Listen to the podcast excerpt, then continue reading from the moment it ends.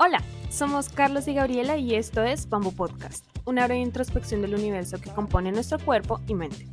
Nos gusta hablar de la travesía humana en entrevistas valiosas con profesionales de diversas áreas, o a través de monólogos introspectivos, o conectando ideas filosóficas en medio de una conversación casual. Todo con un toque dramático y generacional.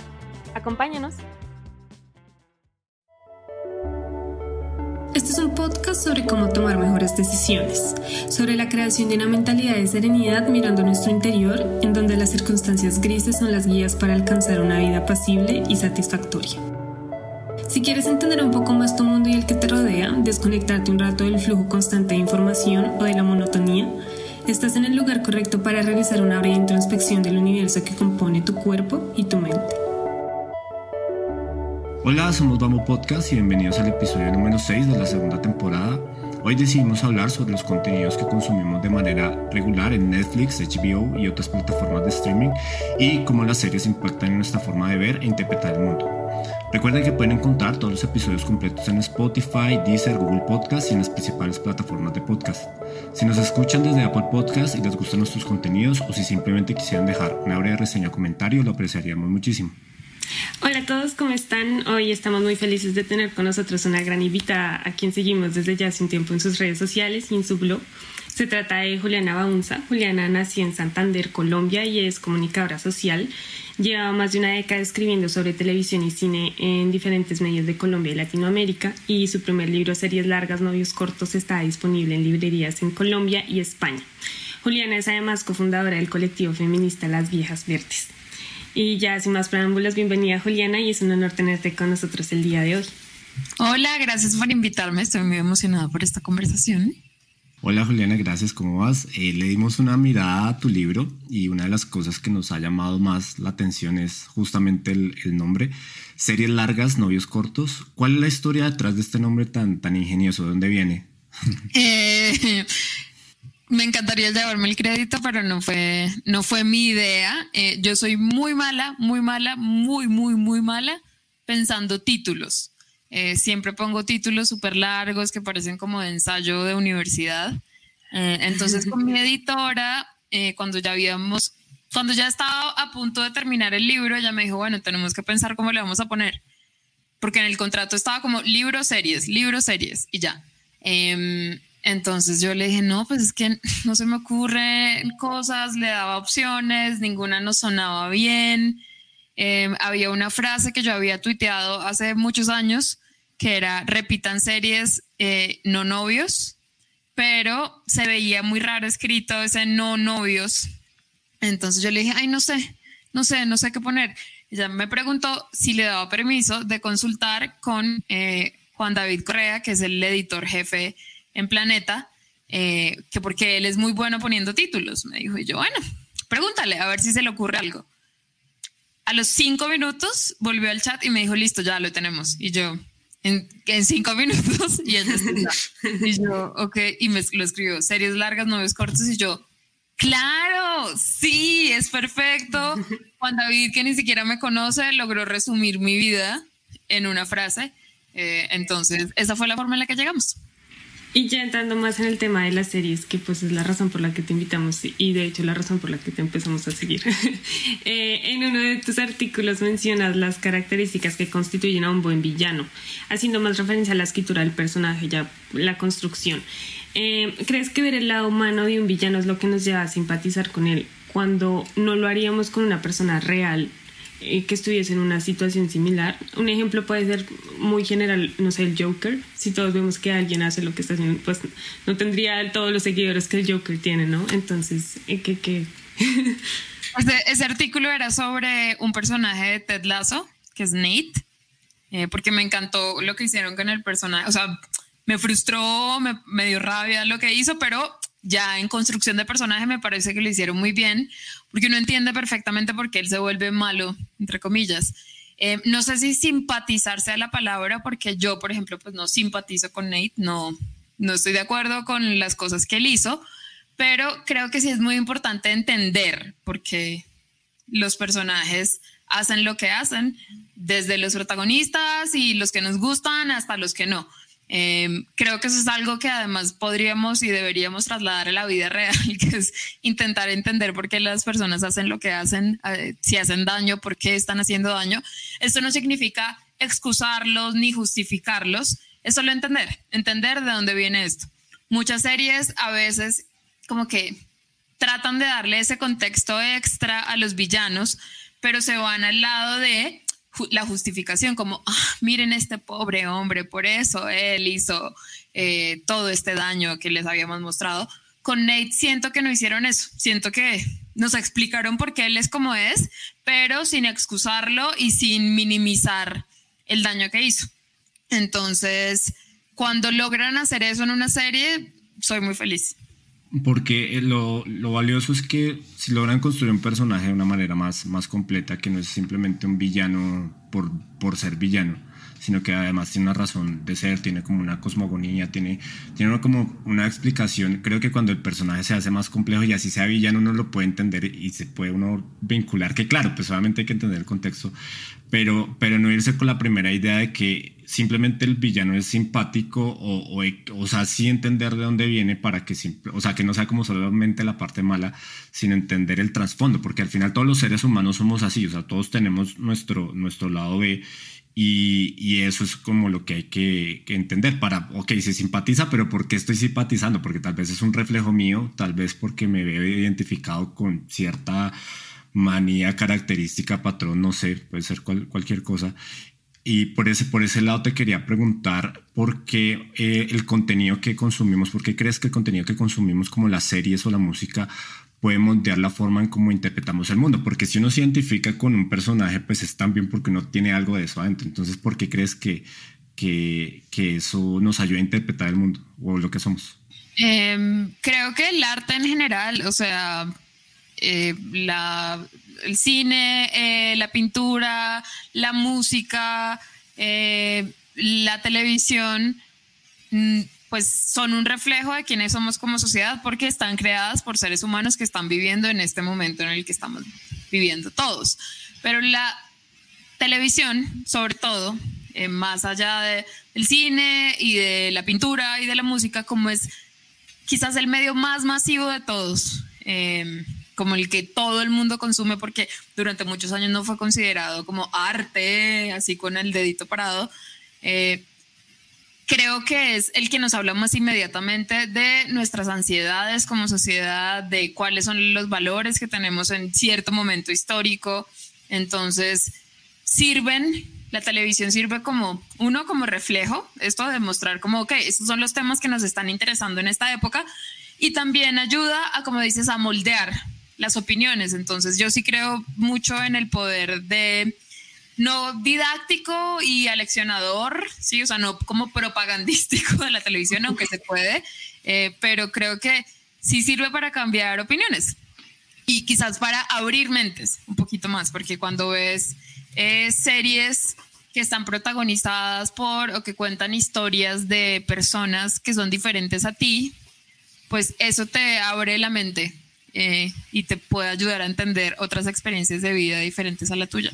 Y eso me parece que es algo muy bueno siempre en cualquier formato que venga, sea una novela, sea un poema o sea una serie de televisión. Y entrando en este contexto como más social de la sociedad, ¿qué opinas de la cancelación que se hace a actores o a algunas series por alguna situación polémica o en la mayoría de casos de abuso de poder de alguno de los actores? De la mayoría de casos actores hombres, eh, que porque también en algún lugar, en alguna entrevista que hiciste mencionaste que las series hay que no cancelarlas, sino verlas con un ojo crítico.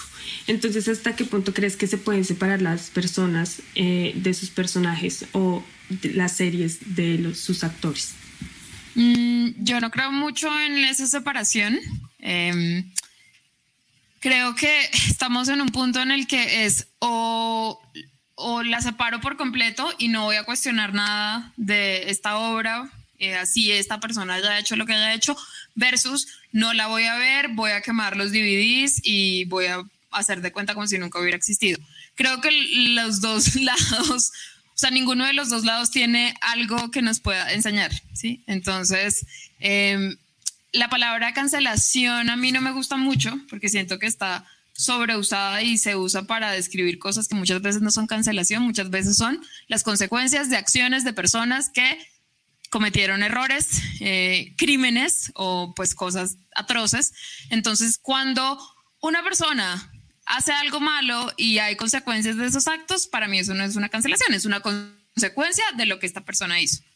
Pero más allá de esto, como macro de eh, las consecuencias de las acciones de cada persona, como consumidores, pues sí creo que cada persona tiene derecho a consumir o no consumir lo que quiera. Entonces, eh, yo, por ejemplo, como decías en una entrevista, y varias veces he dicho que creo que no hay que como borrar de catálogos las series como la de Bill Cosby o la de Louis C.K. Como yo creo que deberían estar disponibles para que la gente las vea em, y no simplemente hacer de cuenta como si no hubieran existido. Pero no estoy de acuerdo tampoco con verlas como, ah, no pasa nada, voy a ignorar que él hizo esto.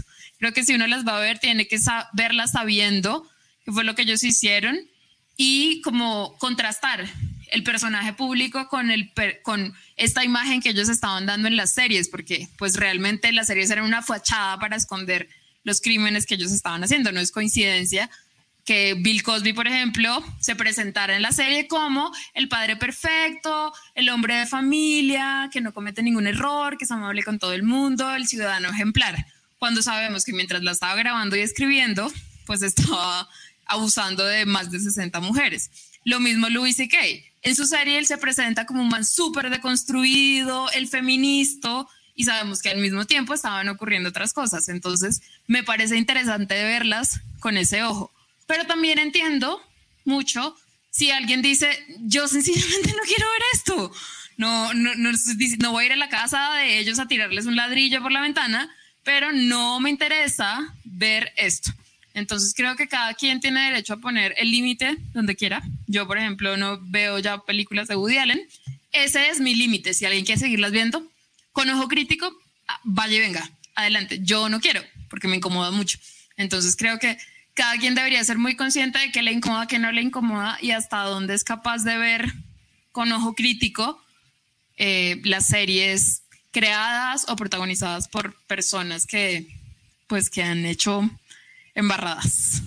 Estoy de acuerdo con lo que mencionabas hace un rato sobre, pues no, lo dijiste tal cual, pero sobre los extremos. O sea, que cuando se recurre a este término cancelación, que es muy recurrente y significa mucho, pero a la vez nada porque se usa de manera trivial, eh, cualquier extremo es malo, pero lo que sí es un hecho es que los, este tipo de eventos se tienen que, condenar en, su justa medida, porque esto sienta un precedente. Entonces, claro, ok, no vamos a tapar esto, no vamos a cancelar a la persona, sigue estando ahí, sigue estando su trabajo, pero hizo esto. O sea, es como un, un memorial, como un recuerdo de esto pasó y esto no tiene que pasar otra vez. Algo así, exagerado mi ejemplo, pero con los nazis y el, el holocausto, o sea, los, hay monumentos eh, que justamente es un mensaje diciendo aquí pasó esto y no puede pasar otra vez. Entonces es como lo, lo como complementando.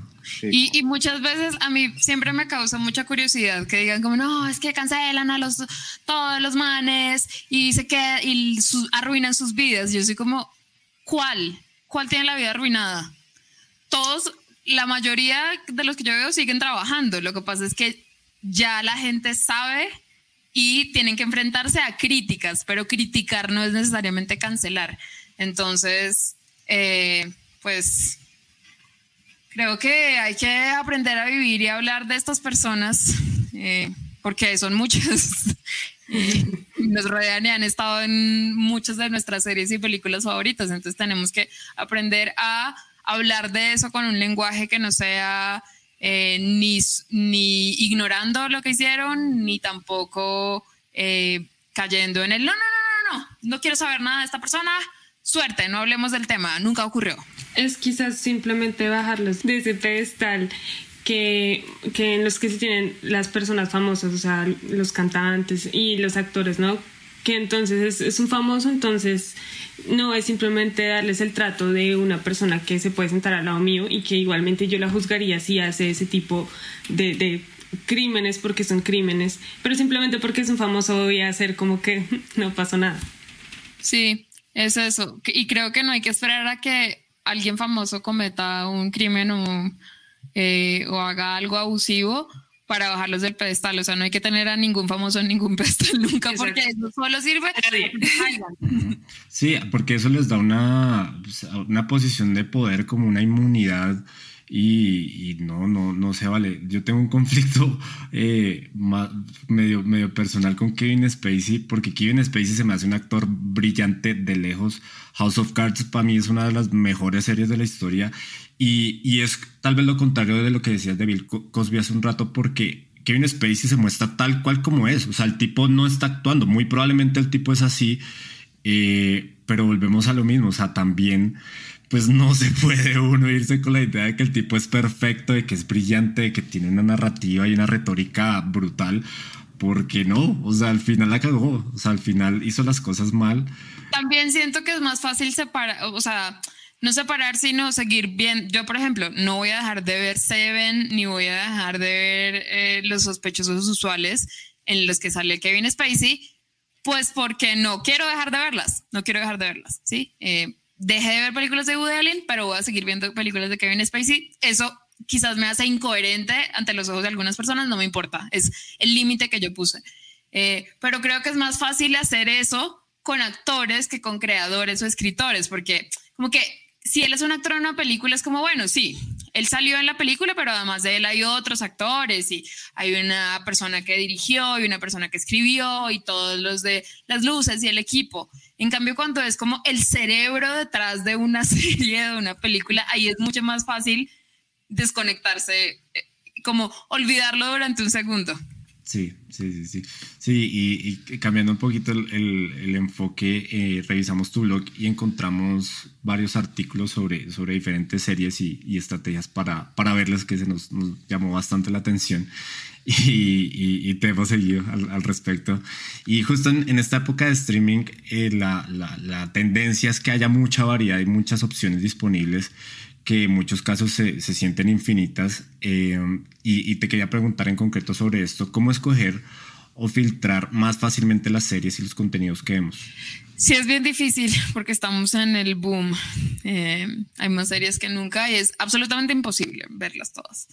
Eh, pero creo que al menos lo que yo hago, y esa es la forma en la que yo defino cuáles son las series que voy a ver, leo lo que escriben o lo que dicen personas en cuyo gusto confío. ¿sí? Entonces pueden ser o críticas y críticos de televisión que ya sé que tenemos gustos parecidos, eh, como si están recomendando una serie, seguro la voy a ver. Y dos, personas cercanas, como tengo un amigo que tiene un gusto muy parecido al mío, entonces sé que si a él le gusta una serie, probablemente a mí me va a gustar, eh, y así. También, pues, uno puede parar bolas a la conversación global, como si está súper de moda el juego del calamar, pues de pronto la voy a ver para ver qué es la cosa con esta serie, porque es tan popular.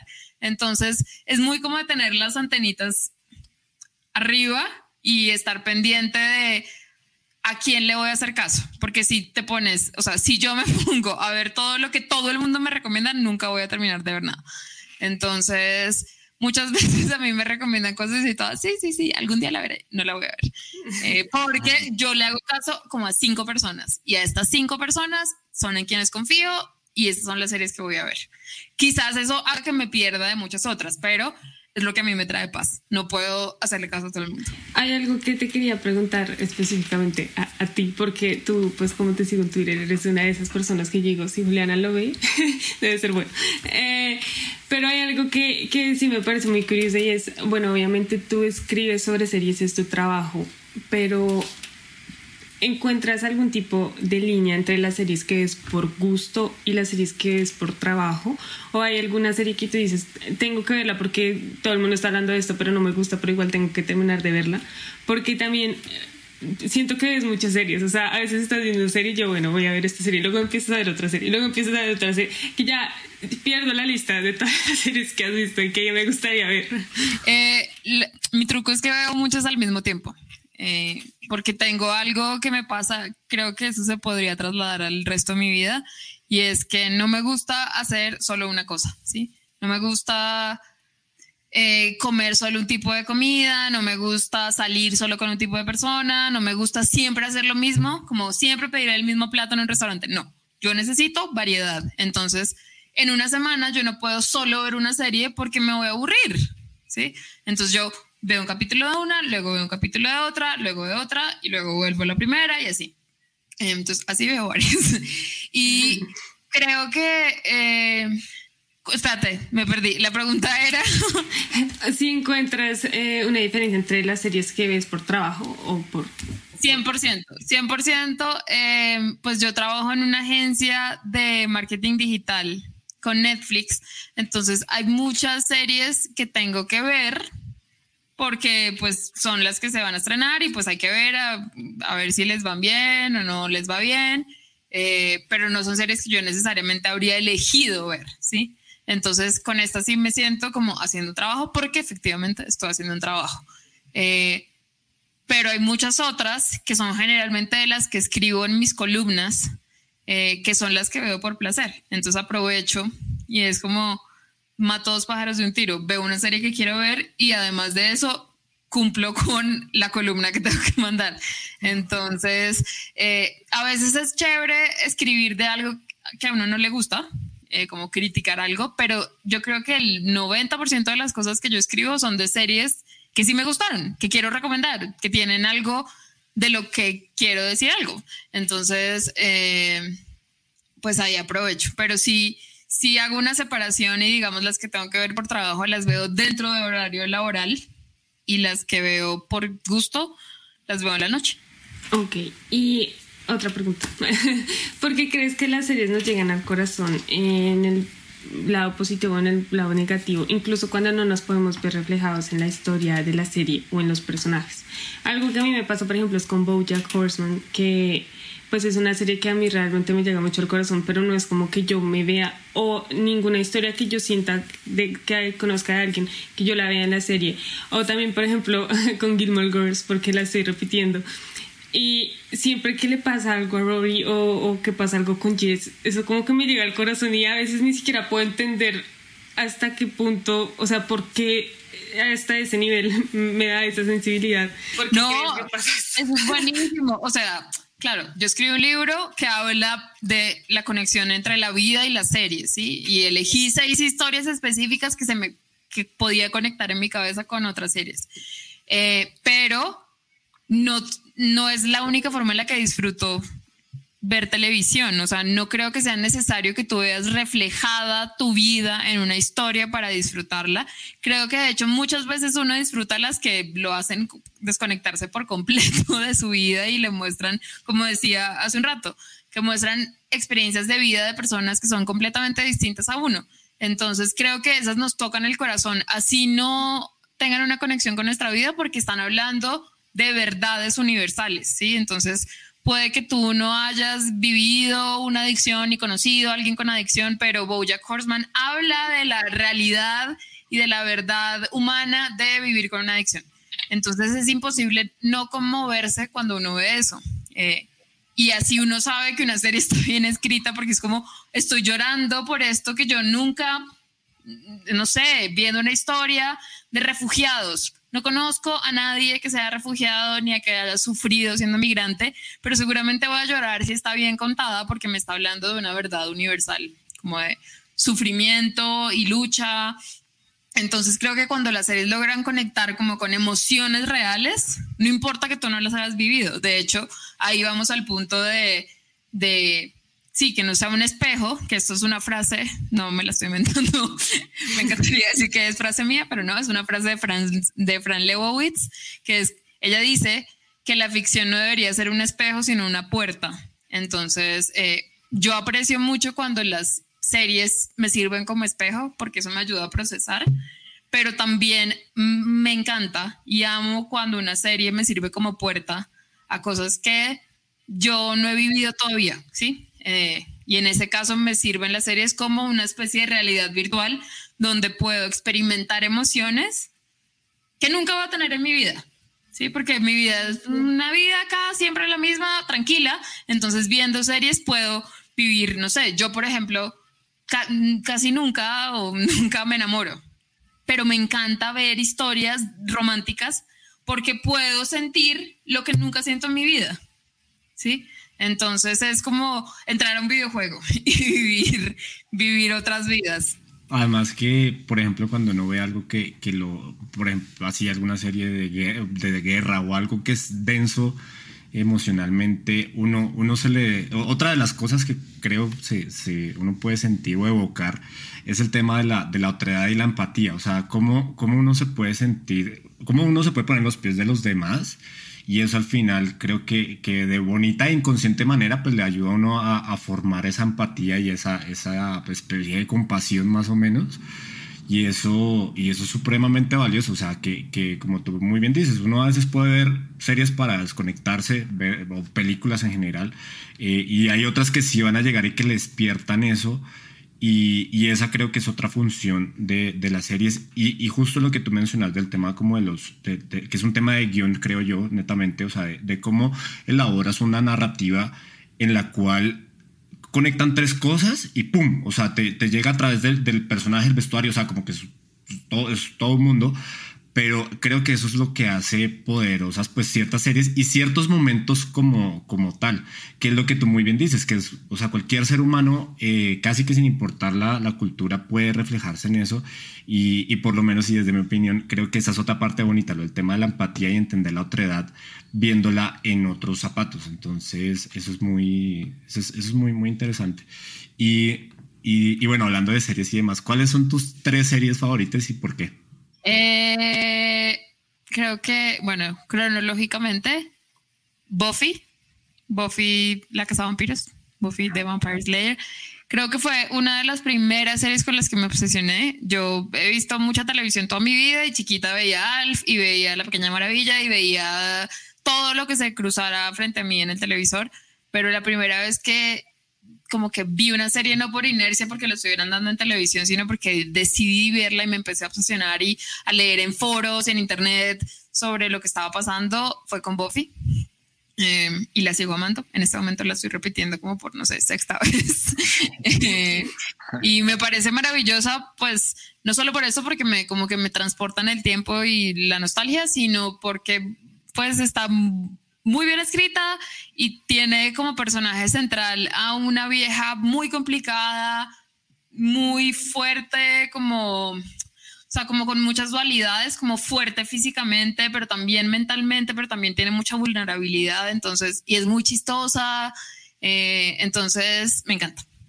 Eh, la segunda podría ser The Wire, que es como mi serie favorita de HBO de siempre. Eh, me parece, no sé, quizás la serie como más importante que he visto en mi vida. es, cuando uno ve The Wire queda con esa sensación que no sé si saben, como a veces uno ve documentales y queda con una sensación de entiendo el mundo, ¿sí? Como entiendo cómo funciona el mundo.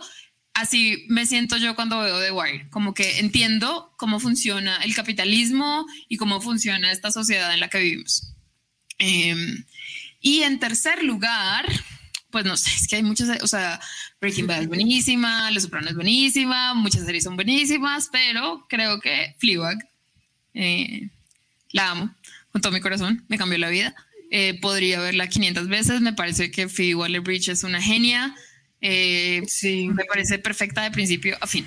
Definitivamente no he conocido a la primera persona que haya visto Fleabag y que no diga que es una excelente serie. O sea, realmente nunca he visto una crítica. Yo sí, yo sí, yo sí he leído varias sobre todo cuando, las, cuando dieron la segunda temporada, como de gente, mm, no, es que no soporta a esta vieja, eh, pues porque ella, hablando de personajes difíciles y complicados, ella es la más sí.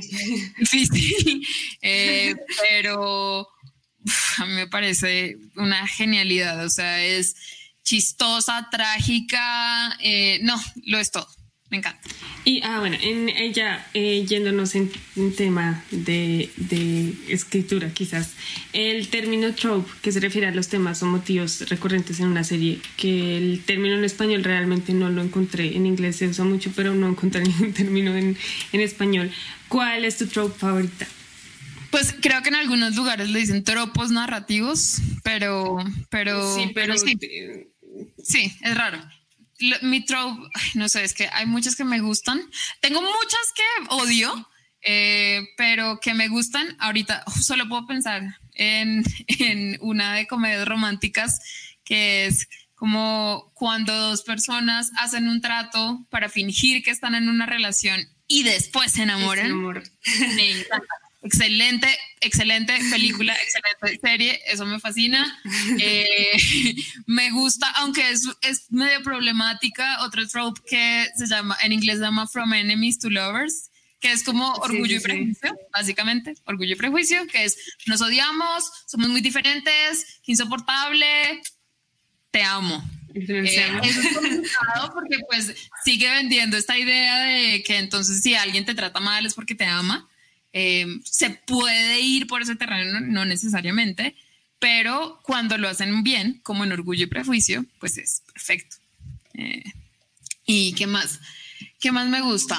Em, no sé, como todas las historias de underdogs, de personas que empiezan chiquito y logran triunfar ante obstáculos gigantes, me encantan. Eh, no, de esto podría hablar otro episodio. Perfecto, muy, muy bien. Te quería preguntar sobre, mm, hace unos años, creo que fue en el 2018, si no estoy mal, Black Panther fue nominada a los, a los Oscar y eso abrió un debate, no sé si ya se había abierto, pero, pero ya, bueno, sí, a lo mejor ya se había abierto desde antes con Batman y el Guasón, eh, sobre qué, qué, tanto las, las películas de, superhéroes pueden ser consideradas como arte y, y, entrar como en esta especie de Olimpo de Hollywood donde solamente hay ciertas películas, o sea, qué, qué tanto pueden ser consideradas consideradas como arte las películas de superhéroes tipo Marvel o DC. Mm, creo que sí hay películas de superhéroes que yo considero arte, como Spider-Man Into the Spider-Verse. Perfección absoluta, absoluta. O sea, la mejor animación que he visto, no sé, en muchos años. Eh, y no sé, me encanta The Dark Knight y me gusta Thor Ragnarok. Eh, hay muchas que, que sí creo que se pueden considerar arte, pero, o sea, este es un caso más de estos de que en este momento siento que solo hay dos opiniones extremas. La primera es voy a defender todas las películas de superhéroe porque todas son arte y todas son perfectas. Y la siguiente es todas son un asco, nadie debería verlas, están arruinando la industria del cine. Eh, creo que son más las que sí son una fórmula y están hechas y empaquetadas como comida de McDonald's para consumir rápido, entretenerse y ya, quizás no se podrían considerar arte, pero hay unas que sí lo son. Entonces, que sean, que algunas sean pensadas y como fabricadas, como decía, como comida de McDonald's, no significa que sea algo malo. A mí me gusta comer McDonald's, ¿sí? Me encanta. Lo que pasa es que no puedo comer McDonald's todos los días. A veces quiero comerme un salmón, a veces me quiero comer unos tacos, quiero diversidad, otra vez volviendo al tema. Entonces, siento que muchas veces algunas personas fans de películas de superhéroes, como que les molesta aceptar que su película está simplemente hecha para entretener y comer como si fueran unas crispetas, ¿sí? Que su película es McDonald's. No tienen nada malo aceptarlo. Hay muchas cosas que no, o sea, no sé, yo amo Supernatural. Yo no diría que Supernatural es una serie de televisión arte que merezca ganar pues todos los premios, un Nobel de la televisión. No, no, porque a veces uno quiere consumir ese tipo de cosas que son entretenidas, fáciles de digerir.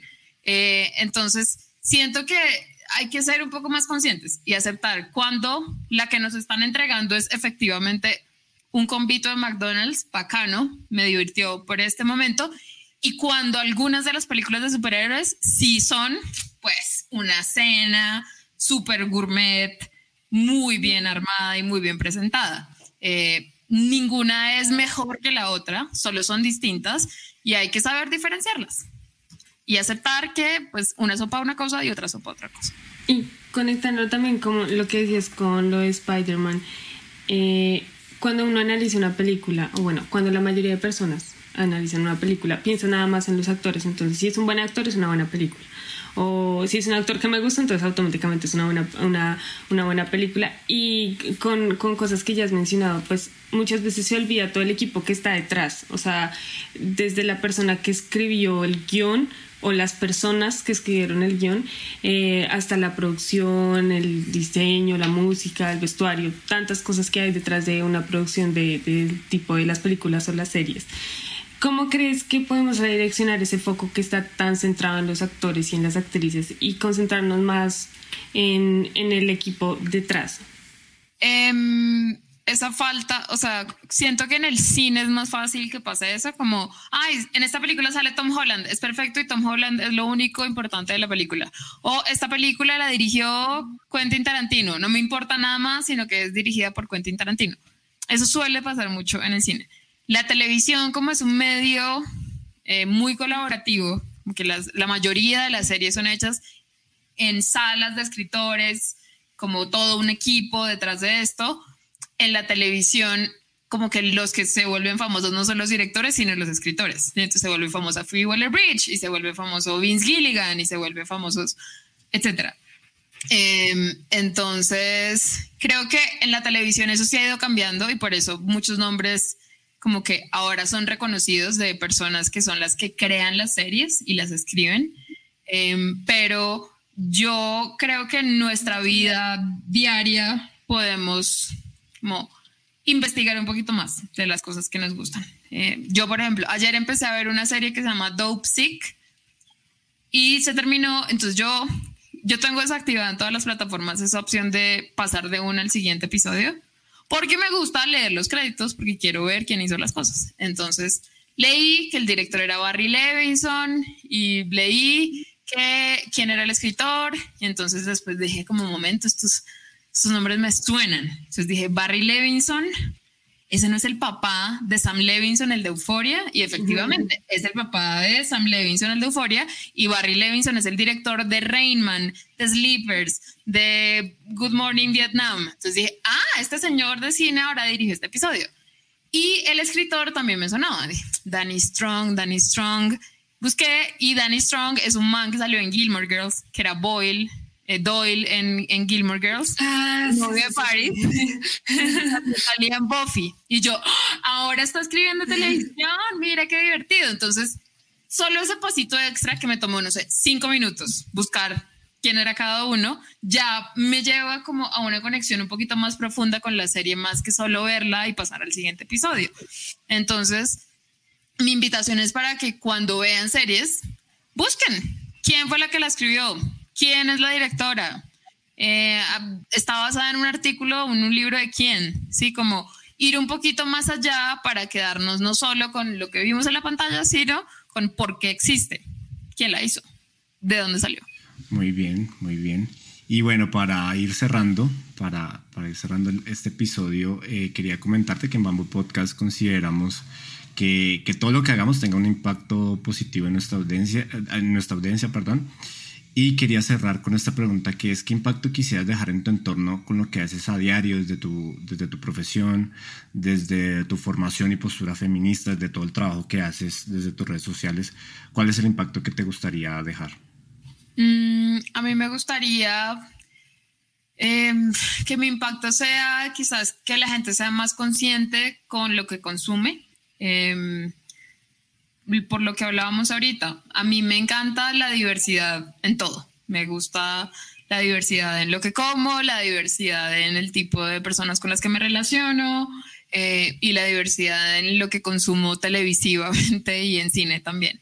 Entonces, lo que yo espero, ojalá lograr con mi trabajo es que cuando la gente me lea diga, mm, me dieron ganas de como de no solo ver un episodio tras otro y apagar y echarme a dormir, sino como de detenerme, analizar esto que consumí, procesarlo, em, como bajarle un poquito al ritmo, porque siento que vivimos en una sociedad con un ritmo que muy desenfrenado de consumo para todo, consumo de ropa, carros, personas, comida, todo, televisión. Eh, entonces me gustaría que quienes me sigan y quienes me lean como que sientan ganas de, bajarle un poquito a las revoluciones y crear conexiones más profundas con las series que ven.